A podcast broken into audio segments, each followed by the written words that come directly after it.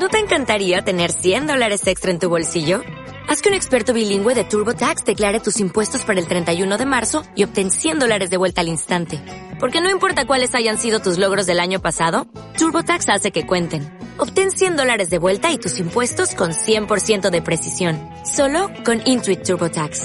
Debes declarar para el 31 de marzo. Crédito solo aplicable al costo de la presentación federal con TurboTax Full Service. Oferta sujeta a cambios o cancelación en cualquier momento. Países Bajos. Capítulo 10.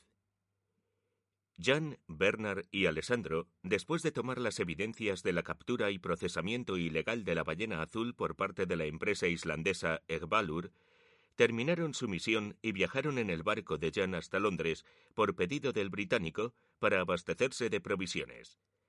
Allí pasaron algunos días como huéspedes del antiguo castillo propiedad del duque de Beaufort. Jan aprovechó para visitar a la hermosa Polen, con la que compartió casi todos los días que estuvo allí. Comenzaba a gustarle la científica, una mujer sencilla y sin misterios, que no le huía, al contrario, lo buscaba y demostraba interés. Una chispa nacía entre ellos. Volvieron a zarpar hacia la sede de la ONG en los Países Bajos. Los tres aventureros se volvieron más cercanos y dejaron a un lado las rivalidades. Ámsterdam. Holanda. 5.00 pm. El trío está reunido con Thomas Smith, el hombre de Greenpeace. Celebran el éxito del primer trabajo bebiendo cervezas en uno de los numerosos bares cerca de la Plaza Dam, la más importante de Ámsterdam, donde se encuentran el Monumento Nacional, una construcción de 22 metros de altura en honor a los soldados caídos durante la Segunda Guerra Mundial, y el magnífico Palacio Real. Como toda ciudad, tiene gran movimiento a las 5 de la tarde. Personas van y vienen. El clima es fresco. El aire se respira limpio. Se sienten los ánimos de un viernes por la tarde cuando terminan las largas jornadas laborales de oficina en la semana. Lo que hicieron fue algo impresionante, una historia digna de contar para las generaciones futuras. No solo provocaron un alzamiento en el repudio internacional contra la caza de ballenas, también demostraron cómo tres hombres de países distintos pueden unirse y lograr un cambio. Greenpeace y el mundo les deben mucho por su trabajo. Espero que la vida los llene de recompensas, dice Smith. Los tres agradecen aquellas palabras. Bernard solicita otra ronda de cervezas. ¿Crees que pasará algo con esa empresa Ekbalur? pregunta Jan. Iniciamos acciones legales junto a un grupo de abogados conservacionistas. No lograremos mucho, pero cada acción suma en esta lucha. El italiano termina su vaso e interviene. ¿Qué será lo siguiente? Es decir, ¿hay otra misión pronto? Todos tenemos agendas complicadas que poner al día. Hay muchas misiones tentativas que ustedes podrían realizar. En la República Democrática del Congo están desapareciendo los gorilas de montaña por el comercio ilegal de carbón y la matanza de estos por su carne exótica. En Sudáfrica, la fiebre del oro blanco y los cazadores furtivos están extinguiendo a los rinocerontes y a los elefantes. Es cuestión de sincronizar los tiempos. No están obligados a nada.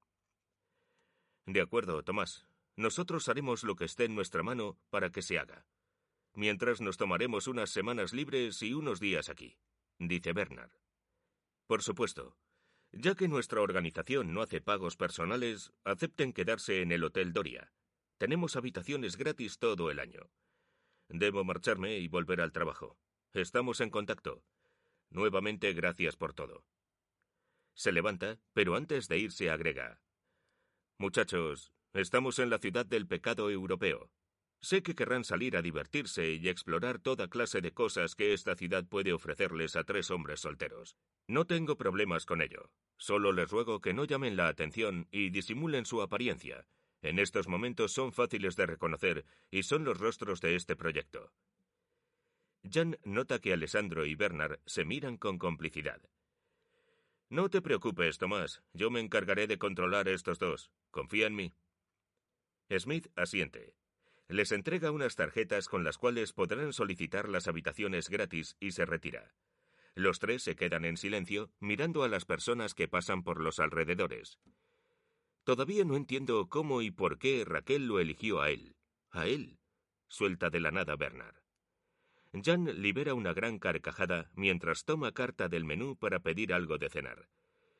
Es una muchacha de buen gusto y muy inteligente. Sabe escoger a un hombre.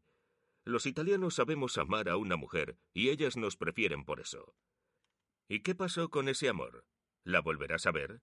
cuestiona Jan. ¿Volveremos a tomar otro trago aquí? pregunta Alessandro. Quizás sí, quizás no. ¿Quién sabe? Entiendo. Ordenan pizza y mucha carne a la parrilla cuando se acerca una sexy empleada. Bernard le guiña el ojo y ella le sonríe muy amistosamente. ¿Y tú? ¿Seguirás sufriendo por Gina? contraataca el italiano. Creo que ese barco ya zarpó para mí. Bernard asiente, carcajean y conversan hasta que la guapa mesera regresa. Les recarga los vasos y sirve los platos de comida. Bernard vuelve a coquetear y ella le sigue el juego. Después se marcha a atender otras mesas. Siempre quise venir a este país. Me han dicho que la vida nocturna es alucinante. Estaremos varios días. Hijo de Asís, señor de los viñedos, ¿qué haremos? les pregunta muy animado. Ya he estado aquí varias veces y lo puedo confirmar. Conozco un par de clubes que hasta hace dos años tenían la mejor música y bebida de toda la ciudad. ¿Te animas, hijo de Asís? Ya me conocen. Saben que no es mi estilo. Prefiero la tranquilidad. Sin embargo, los puedo acompañar a echar un trago inofensivo. Finaliza guiñándoles el ojo. Comen y charlan en camarería un buen rato, relajados y haciendo tiempo, hasta que llega el anochecer. Jan piensa ir al hotel que les ofreció Tomás, pero Alessandro dice tener reservas en un mejor lugar y que corre por su cuenta, uno realmente diferente al humilde hotel de tres estrellas. Se suben a un taxi. En el camino, el británico y el turco se sorprenden por las exóticas calles del barrio rojo de Ámsterdam. El vecindario sórdido, donde visitantes de todas partes del mundo consiguen satisfacer su morbo sin importar el tipo. Un submundo en el que un buffet de nuestros prejuicios es servido en una gran mesa por una sociedad que ha dado un paso adelante para lucrarse de lo que otros condenan. Muchos locales nocturnos adornados con luces de neón y enormes vitrinas hacen sus negocios allí, en calles que son transitadas por todo tipo de personas, mujeres, niños, adultos y personas de la tercera edad. Detrás de algunos de estos cristales, preciosas y exóticas mujeres en ropa interior saludan y sonríen coquetamente mientras hacen señas con el dedo índice invitando a pasar.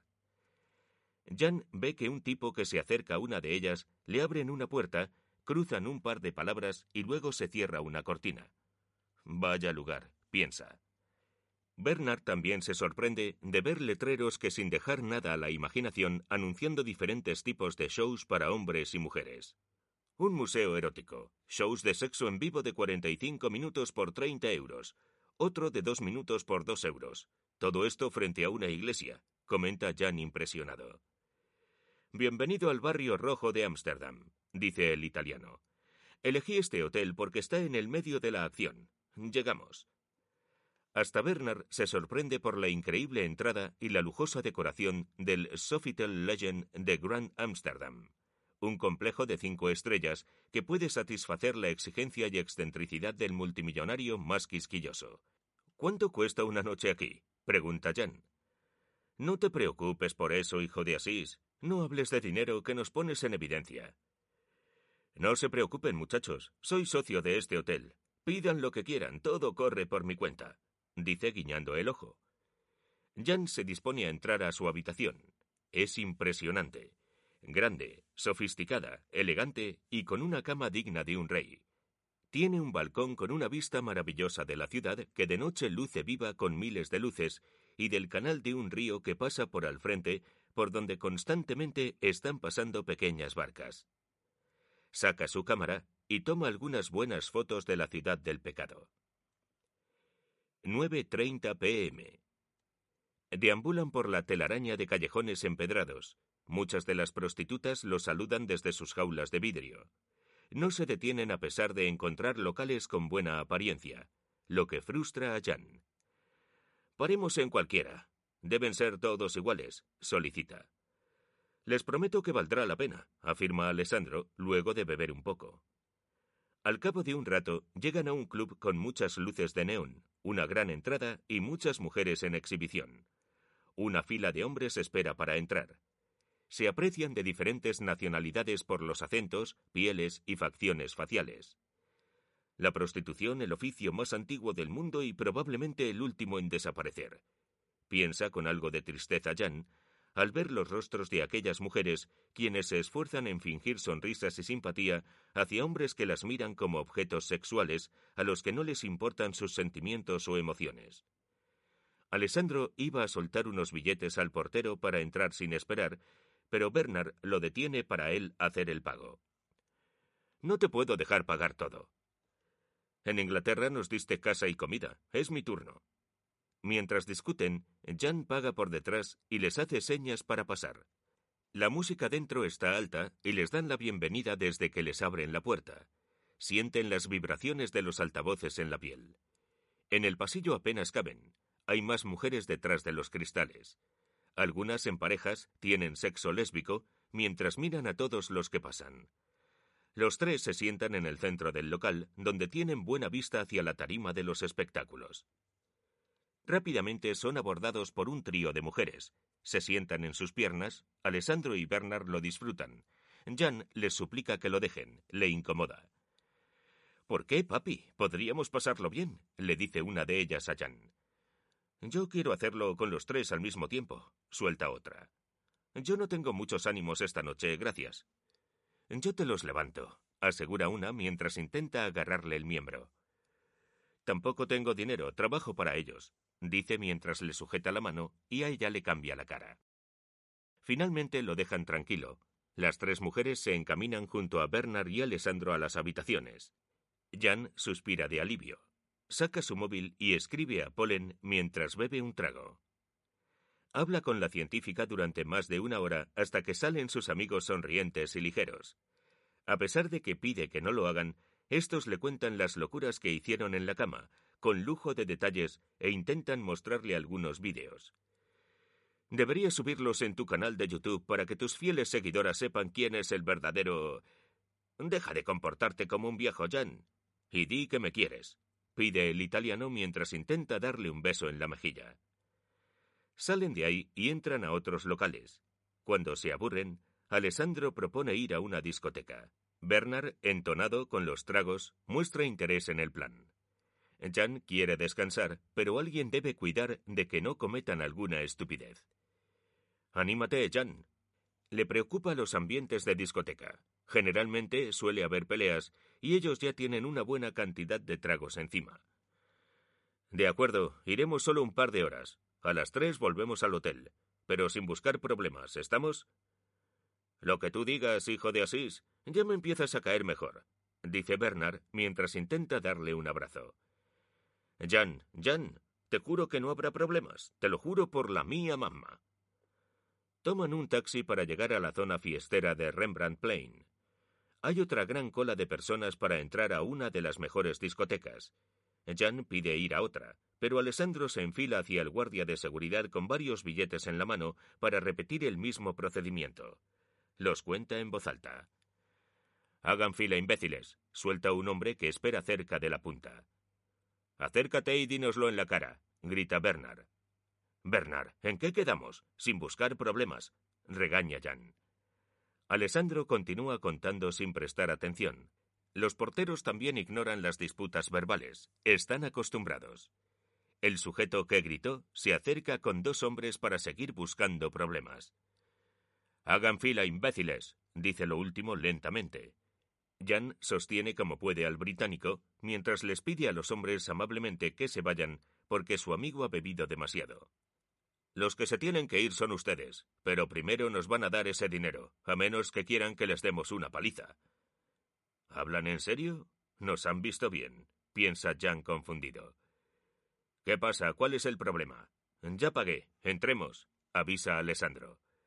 Vamos, Bernard, entremos.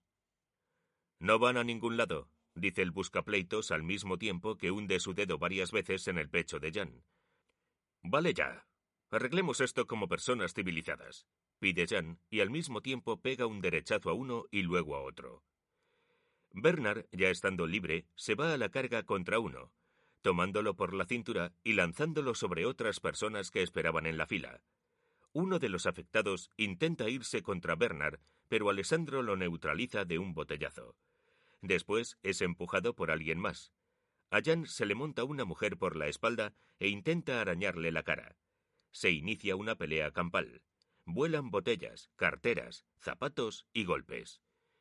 Jan logra deshacerse de la joven de la espalda y agarrar a sus amigos fuera del disturbio. Exhaustos y magullados, se dirigen camino al hotel, donde Alessandro les pide por favor que lo acompañaran a casa unos días, para él poder brindarles un poco de hospitalidad italiana. ¿No te encantaría tener 100 dólares extra en tu bolsillo? Haz que un experto bilingüe de TurboTax declare tus impuestos para el 31 de marzo y obtén 100 dólares de vuelta al instante. Porque no importa cuáles hayan sido tus logros del año pasado, TurboTax hace que cuenten. Obtén 100 dólares de vuelta y tus impuestos con 100% de precisión. Solo con Intuit TurboTax. Debes declarar para el 31 de marzo. Crédito solo aplicable al costo de la presentación federal con TurboTax Full Service. Oferta sujeta a cambios o cancelación en cualquier momento.